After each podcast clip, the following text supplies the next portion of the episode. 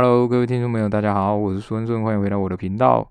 啊，这是一个在讲古琉球故事的频道哈，非常感谢大家的收听，也很快已经到第二十六集了。那每一集呢，前面我都会跟大家科普一些冲绳的故事啊，或者是文化背景啊。那一样，今天呢，先跟大家讲一下冲绳县的一些啊故事哈。那当然，以前他们称古琉球嘛，哦，那后来日本统治了之后呢，就变成冲绳县了。之前有提到，他们的最多的记录就是在这个中山事件里面啊。那这也算是琉球第一本的，呃，被算是正史哦，就是真正有记载的历史。不过，这个中山事件里面对于前面的天孙氏的记载其实也不多哈，就几句话而已。那还好，就是他的记录很多这些，比如说神话故事啊，或者是他们的一些啊传说啊，它还是有记录在里面哦。虽然也不多，但是已经算是不错了。那以前呢，呃，天孙氏其实统治的这个琉球哦，古琉球，据说有一万多年以上。那再来就顺天王朝，可是顺天王朝其实啊也不长哈。那统治最久、比较有被众人所知道的，就是一一直有提到的上世王朝。那上世王朝呢，它呃一直到这个呃被日本统治的时候啊，几乎都还是上世王朝在统治。那另外一点就是说，虽然这个琉球，也就是冲绳哦，它的岛并不。也不是说并不多，它的这个面积不大哦。那岛的话呢，大概有一百六十几个岛，不过只有大概四五十个有人居住了，就一半以上，大概一半以上是没有人住的。它就是类似据点这样子，可能去捕鱼啊，就会在那边休息一下，啊是也没法住人，因为它就是面积真的不是很大。那第二点呢，是虽然说这个琉球没有说很大嘛。哦，就古琉球没有很大，那岛又那么分散，住人又不多。不过很很奇怪的就是说，他们的这个啊，在上世王朝的时候，前面不太清楚哈。不过上世王朝的时候，常常都有内内乱哦，就是一直有，比如说重臣啊啊发动政变之类的内乱，我觉得非常奇怪，几乎每一代都有出现这种状况啊。不过呢，他们其实一直都有像啊，在这个前面提到嘛，有宋朝啊，然后直到这个明朝哈。那在明朝的时候，琉球王国就很积极的就跟他们啊就进贡，因为因为这时候其实已经有这个海上交易了嘛，就海上的贸易哦，所以他们就一直跟这个明朝有进攻，因为明朝啊，他当初呢，琉球就是夹在中国跟日本中间。哦，所以他一定要找一个比较大的国家来依靠，毕竟他就一个小岛嘛，很容易就被人家，因为那时候这个战船啊，海海上的这种啊战争，其实已经啊也不是说普遍，但是已经非常的算是很先进了哈。啊，他们也不是说自己一个岛自己那内乱打一打就算了，其实也会有外患，所以他后来就很积极的跟明朝进贡啊，去寻求他们的这种政治帮助啊。目前我买到的书或者是一些电子书啊，实体书，大部分都是已经在介绍后面的上世王朝了哈。前面的这种，就像我讲的这个天孙氏的部分，其实介绍的很少。啊，另一方面呢中山事件，大部分都有这个汉字啊，就中文啊。那当然还有一些那个琉球琉球文字嘛，不过很多都是有汉字的记录啊。虽然说当初琉球有这个。海上的贸易，不过对于海战哈，他们的技术并没有那么，并没那么强哦。他们主要都是用在贸易。那我有翻阅了几本书哈，有记载上来说啊，当初古琉球大，也就大概明朝时期啊，他们有到最远的地方有记录的啦，就是这个马六甲。马六甲在哪里啊？马六甲在那个马来西亚，也就是呃。吉隆坡附近，现在的吉隆坡附近哦，就是马六甲海岸这边哦，很远很远的地方，他们有到这个地方。那为什么会知道？因为当初我我看这个书上是写说，这当初在啊明朝的这个时期啊，他们有派遣一艘船到啊马六甲啊，然后琉球国王有有奉上一些就亲笔的文字之类的，就给这个马六甲的国王。啊，这是当时有记载的哈，所以可以知道说，当初琉球的这个海上的经商，其实就是海上的这种贸易，他们已经算是蛮先进的哈。因为其实要你说要这种船要航行这么远啊，其实不简单啊。再加上他们竟然会知道说，哎，这么远的地方其实还有还有别的国家哈，而且中间还经过了很多的不同的国家哦，不同的岛屿啊。所以对于这个琉球来讲，当时就已经有这种，呃，海上的贸易非常的发达啊。前前面提到嘛，他也有跟台湾哈进行贸易啊，也持续了蛮久的时间。那直到这个上世王朝结束之后啊，也就宣告这个琉球王国啊，就已经就结束了哈。就在科技越来越发达的时候啊，其实冲绳哦，就琉球啊，一直都是呃类似。军事上所去啊，想要增强的地方哦，因为当初各个世界都在打仗嘛。那像美国啊，哈这种欧美国家，他们要啊航行到啊中国、日本这边的时候，甚至韩国的时候啊，他们还是会把这个船只哦停在这冲绳这边。哦，所以当初其实美国也有治理过冲绳哦，就是冲绳。有换过，其实也算是改朝换代，也算蛮惨烈的一个岛屿啊。因为有很多的战役，其实在这上面爆发。除了他们内内斗之外啊，还有这个美日的战争啊，然后都一直在这个冲绳上面哦有打仗。所以呢，在虽然它岛屿不大，可是上面像这个美军、日军啊，每每个国家阵亡的人呢，也有破十几万。估计全部加起来哦，没有经过统计啊，但是也应该有二十几万，就二三十万这样子。那最后呢，当然因为历史的关系嘛，就以前的历史哈，大家有兴趣的话可以啊看一些资料啊。当然最后这个冲绳哦，也就琉球被并入日本的统治里面啊，这当然是因为中间经过了很多啊波折啊，哦，算是一个蛮有历史。虽然说就也不大，因为琉球也不大嘛，可是它也是一个有很多历史的一个岛屿哦。好的，那上次呢就讲到呃大王子嘛，大王子是个天孙宫去啊偷偷呃跟这个武陵瑶会面啊，那就是说服他，想要说服他，就是再再出来当文德君这样。而天顺宫嗯离开之后啊，这个房间里面又剩下武陵瑶了嘛，那。他旁边，他耳边哈一直有有人在跟他讲话哦，就是一直这种细语的声音哦，就跟他讲说哦，你才是文德君啊，啊那个女人不是啊，或者是说这个神玉本来就是你的哦，就一直在旁边跟他讲话。啊，这五零幺就喃喃自语哦，他就说对对对，他一点也不配啊，我才是文德君啊。啊，说来也奇怪啊，在那一天之后啊，五零幺好像就恢复精神哦，而且呢，他的打扮就跟平常他以前哦。以前穿文德军的衣服这样子哈，那照顾他的奶娘年纪算很大啦，可是也每天来替他送餐，看到他恢复精神也很高兴啊。不过他也说不上来就哪里有奇怪了哈，没想到这就呃延续了后面的很多悲剧啊。那天孙公跟大王后其实两个人都各怀鬼胎哈，那说来也很奇怪啊。天孙公的母亲是二王后嘛，二王后是。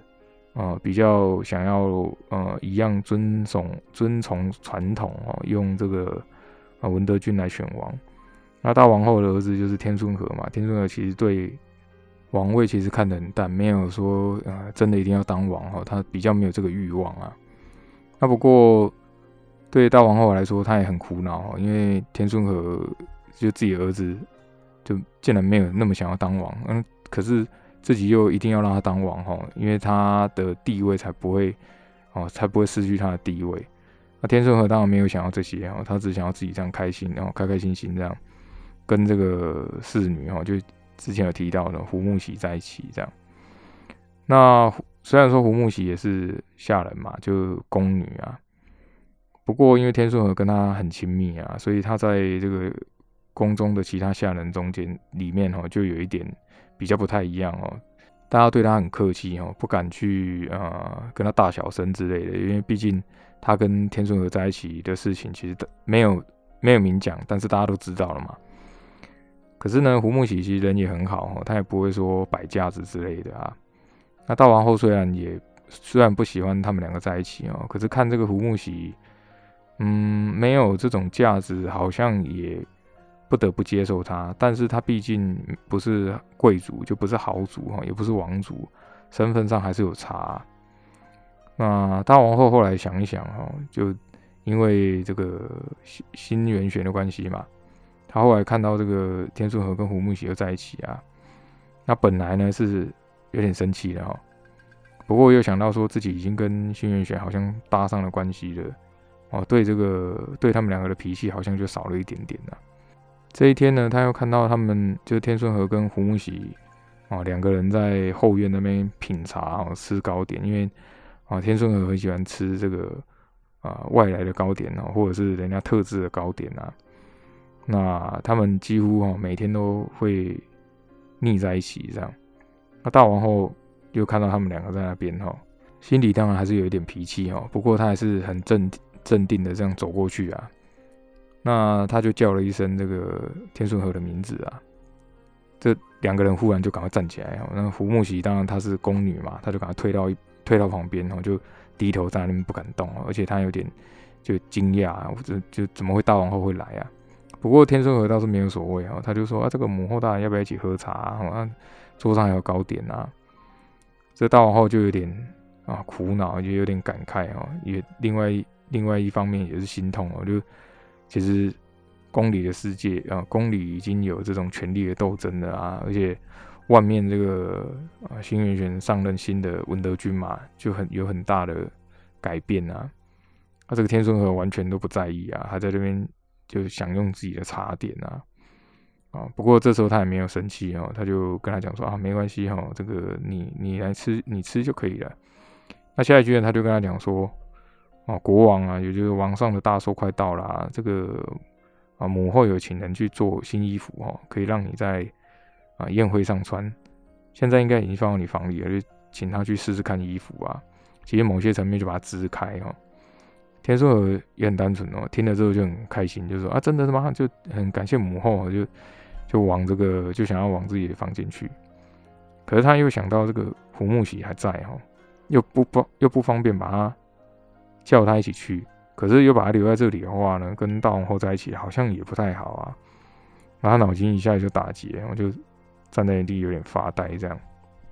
大王后也没说什么，就笑笑就跟他讲说：“哎，没关系，你去就好了哈。我跟这个喜儿在这边品茶。”那天孙和听到大王后称胡木喜叫这个喜儿哈，心里很高兴，就以为说：“哎，这个大王后已经接受了胡木喜啊。”所以他很开心，就往房间里去了，他完全没有多加思考啊。大王后看到他走远之后啊，他就坐在这个呃凉亭的椅子上啊，就。把他的旁边的两个侍女都支开哦，就请他们啊退下。那胡木喜也不知道该退不退啊，就只好站待站在那边。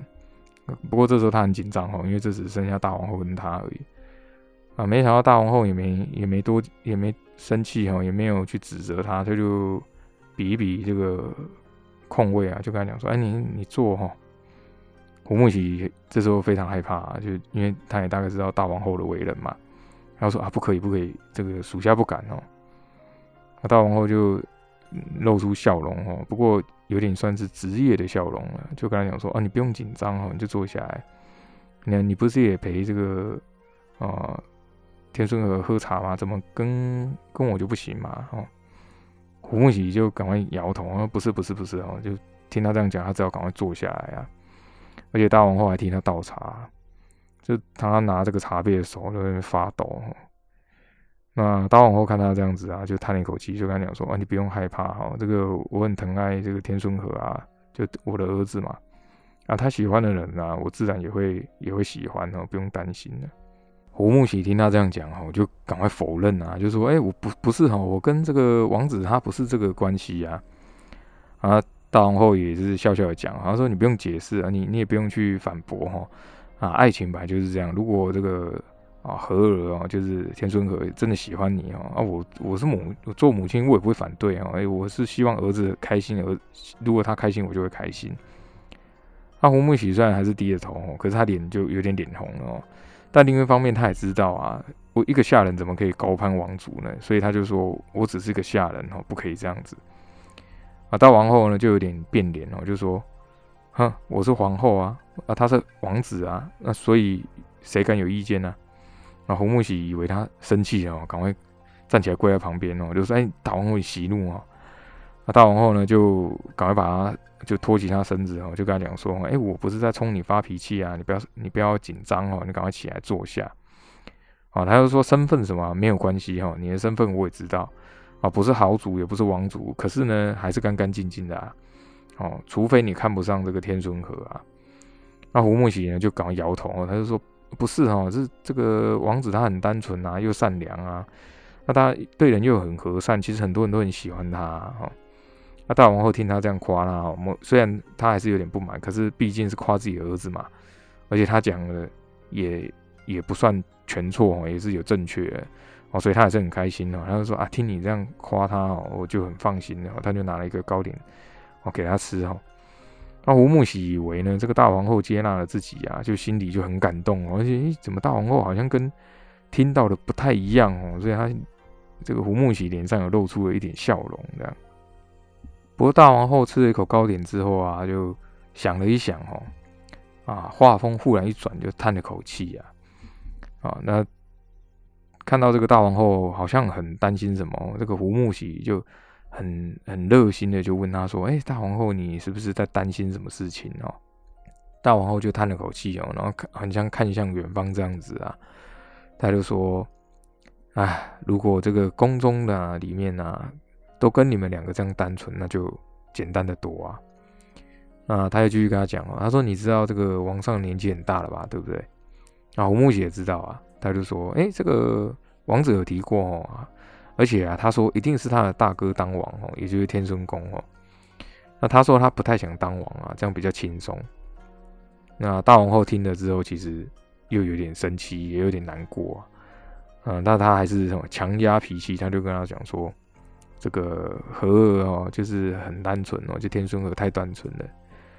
那你知不知道他的大哥哦，就是天孙公的为人是怎么样的？当然在宫中哦，其实。诶，基本上没什么秘密啊，因为啊，下人啊、侍女啊这些私底下都会偷偷去去传一些事情啊。那一样哦，所有人都几乎所有人都知道天顺公哦，虽然说他风流倜傥啊，然后还是很有才华，但是很多侍女都跟他都传闻跟他有很不寻常的关系哈。不过谁都不敢讲哦，因为这是要杀头的，就跟王子有。啊，肉体关系的话是要判刑、要杀头的啊！啊，所以其实其实大家都知道，但是不能讲啊。当然胡木喜不敢讲啊，他就低头就不敢讲话哦。那大皇后当然知道他就吓人嘛，所以不敢讲啊。他就接着他讲哦，就说啊，其实你们下人在讲什么哦，我们都知道啊。那天孙公的为人的确就是就是这样子哦，没有错。那胡木喜就很惊讶哦。没，他没想过大王后会把啊王族的这种不干净的事情啊，就跟一个这个下人讲哦，这是从来没有过的啊，所以他就很惊讶哦，他就讲说，这个这个王子他真的是这样吗？我就不太敢讲哦，当然他也很怕说他到时候去跟别的下人讲六嘴这样，那大王后就点了点头，那反问他说。如果以这样的品德啊，你认为他会怎么样对对待这个天孙和？如果他当上国王的话，胡木喜虽然呢没有念什么书哈，不过他很聪明啊，哦，就很多人就天生就很聪明嘛，脑筋动得很快。然后大王后又这样暗示哦，他大概也知道了，他就很紧张哦，他就说：“这个大王后，你的意思是说，如果天孙公当上王子的话，会对？”这个天孙和不利吗？就就可是他们两个都是王子啊，应该不会这样子啊。那大王后就啊就有点打断他的话，他说如果天孙公当上王啊，跟现在啊基本上应该是不一样的哈。胡木喜当然也知道天孙公的野心哦，他其实一直都很想要当王啊。那同时啊，身为王子的天孙和啊，简单来说就是他最大的阻碍哦。其他因为其实没有人可以当王嘛，而且只有天孙娥可以跟他竞争啊。那这时候他才惊讶，他才想到这件事情哦，然后他就有点说溜嘴，他就说：“对了，他他一直都想当王哦，就有点讲溜嘴了。”然后他就赶快捂住嘴巴哦，因为这是不能讲的啊。大王后知道哦，他已经这个。落入他的圈套，他就跟他讲说：“啊，你放心放心哦，这里只有我们两个啊。”那喜儿，你讲的一点也没错哦，他的为人就是这样子哦。这胡木喜就有点难过了哈，因为他真的很喜欢这个天孙河啊。如果他发生了不测的话，那自己一定也会很痛苦哦。可是自己又是个下女，又是个侍女而已，怎么可能可以影响到王族这样？哦，大王后就问他说：“啊，你是不是担心这个天孙河啊？”胡木喜也没。多想哦，就点头说：“当然，当然担心他哦。”那这个大王后就说：“哎，其实我有一个办法。”啊，胡木喜就很紧张，就赶快问他说：“哎，什么办法？什么办法？”哦，那想不到这个大王后就指着他哦，就说：“那就是你呀。”那胡木喜就就觉得很奇怪，哎，跟我什么关系哦？我我怎么我怎么样才能才能呢让这个天孙河安全啊？这大王后呢就跟他讲说啊。只要这个天孙和喜欢你哦，那就可以了。只要他真心的喜欢你就可以。那如果是你来劝他当王的话，那他就他一定会有勇气跟他的大哥对抗啊。那胡木喜就很惊讶，因为他这样的意思，大王后这样的意思啊，是要他去劝这个天孙和去争取王位啊。可是自己只是一个下人，怎么会有这种分量啊？大王后也知道哈，因为毕竟也是女人嘛，也知道胡木喜在想什么哈，那就跟他讲说啊，一个成功的男人啊，背后女人是非常的重要啊。那现在这个天顺和只能依靠你了。嗯，胡木喜就跟他就也是有，也不是说反驳他哈，就也是跟他讲说哈，这个可是王子也很听你的话哦，那。大王后也没生气哈，就跟他讲说，这个男人一生当中有两个重要女人哦，一个母亲呢照顾他人生成长啊，那妻子呢就推动他的事业啊，这样你明不明白？啊，胡木喜听到妻子两个字的时候，就啊心里就小鹿乱撞哈。如果不是他心里就想说，如果不是大王后认同自己的话，那他绝对不会这样讲啊。啊，再者这个为了天孙和哦，胡胡梦喜什么都可以付出啊。啊，如果是对天孙和不利的人啊，自然也就会变成他的敌人哦。大王后观察这个胡木喜的表情哦，就脸上的表情啊，知道就差最后一把哦，所以他又继续说，就继续跟他讲说，啊，这件事情还关系到这个天顺和的地位还有性命啊，所以你一定要全心全意帮他。啊，胡木喜听完之后啊，就点点头，就说，啊，我明白了哈，大王后，我一定会竭尽所能哦，就去帮这个天顺和。啊绝对不会让他出事啊！啊，胡木喜他看这个大王后看胡木喜下定决心了，就啊轻轻握他的双手哦，他就跟他讲说：“哦，你放心哦，有我们一起协助他，这个天孙会绝对不会有事啊！”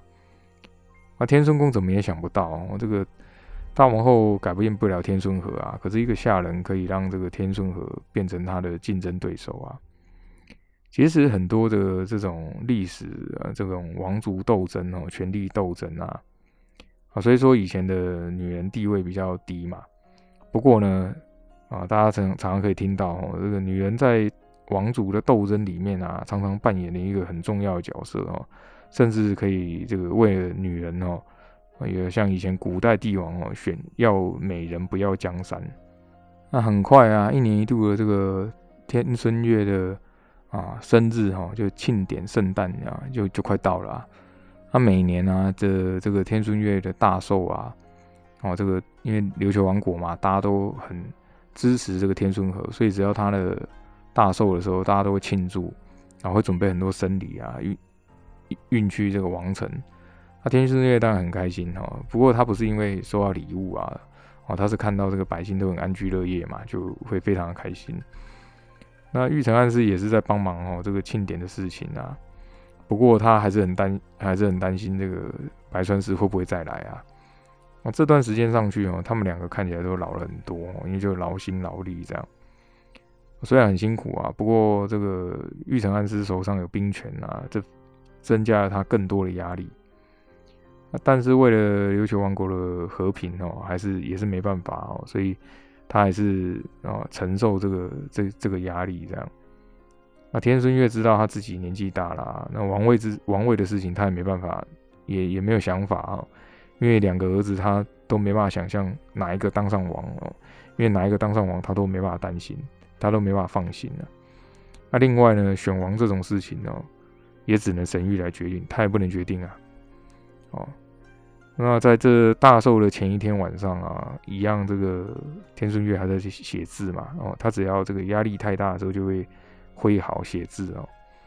那他边写呢，他就问这个啊玉山暗司哦，就问他说这个啊义元啊，因为他的名字叫义元哦，义气的义哦，然后这个元气的元哦，他就问他说啊，朕这个皇上国王哦啊，算不算称职这样？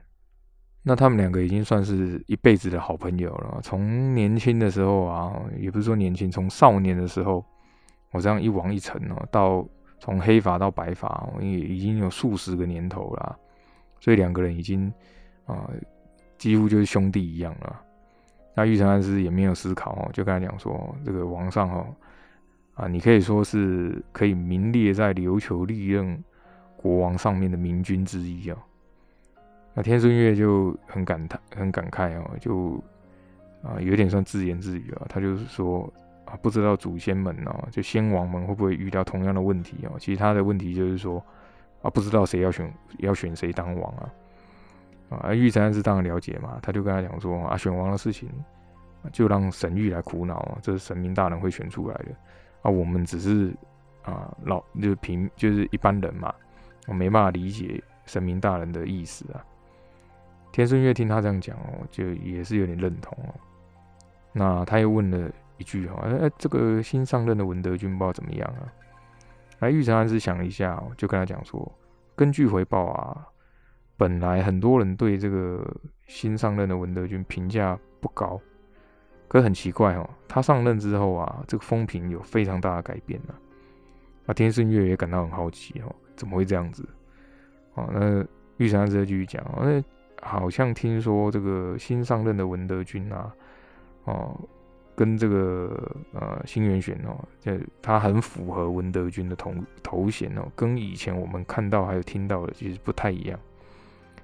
啊，天顺月听到这里也很欣慰哦，他就啊一直点头，他说啊那就好那就好了哈，因为其实他本来很担很很担心说这个幸运玄那时候又就一副天然呆啊天真又单纯的样子啊。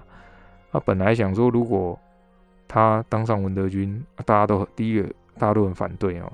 第二个，啊，很多人一定会认为他选的王啊，会不会有问题哦？是不是真的可以听得到神谕啊？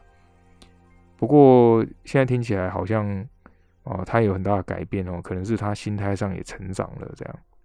这天孙月就很欣慰哦，就说啊，希望他可以啊许。透过神谕选出一位明君哦，就让他也担心吧。这样，那因为明天就是庆典了嘛，所以啊，天顺月知道呃玉山还是很辛苦哦，就就借故跟他讲说啊，这个很晚了哦，你可以回去休息了啊，不要不要太累了。啊，玉成安师也没多多讲什么，就拱手作礼，就跟他讲说这个臣这就告退了哦，因为他低头嘛。而且很奇怪，他就听到就砰的一声，不知道什么声音。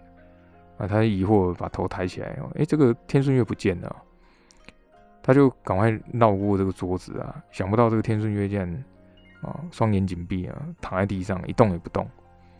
那玉成安师就很紧张哦，他就大喊这个御医哦，那这外面的侍卫听到之后就打开书房啊，这个两个侍卫就觉得很奇怪啊，就哎，这个王上跟安师大人怎么都不见了啊？没想到就看到这个玉成安师跪在这个书桌旁边了。玉成安师就很紧张，我就直接喊说：“赶快传这个御医过来啊！”啊，侍卫听到之后就赶快去去传令，请这个御医啊来。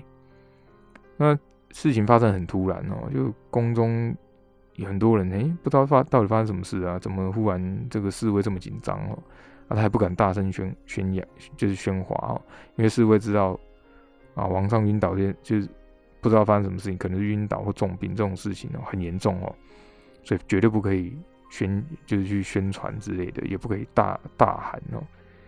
所以他们来了之后呢，就跟御医一起把这个天顺月安置到床上啊。御三师就交代一句哦，不可外传哦，不然就重罚哦。那侍卫当然也知道啊，嗯，御医就很紧张哦，替这个天顺月把脉啊。好的，今天我们就讲到这里。那事情发展的越来越宫斗的剧情哦，越来越突然哦，越来越这个紧张。那预知详情，你会对琉球王国造成什么影响呢？啊，且听下回分解哦。这个我是苏恩顺，非常感谢你的收听，我们下次再见，拜拜。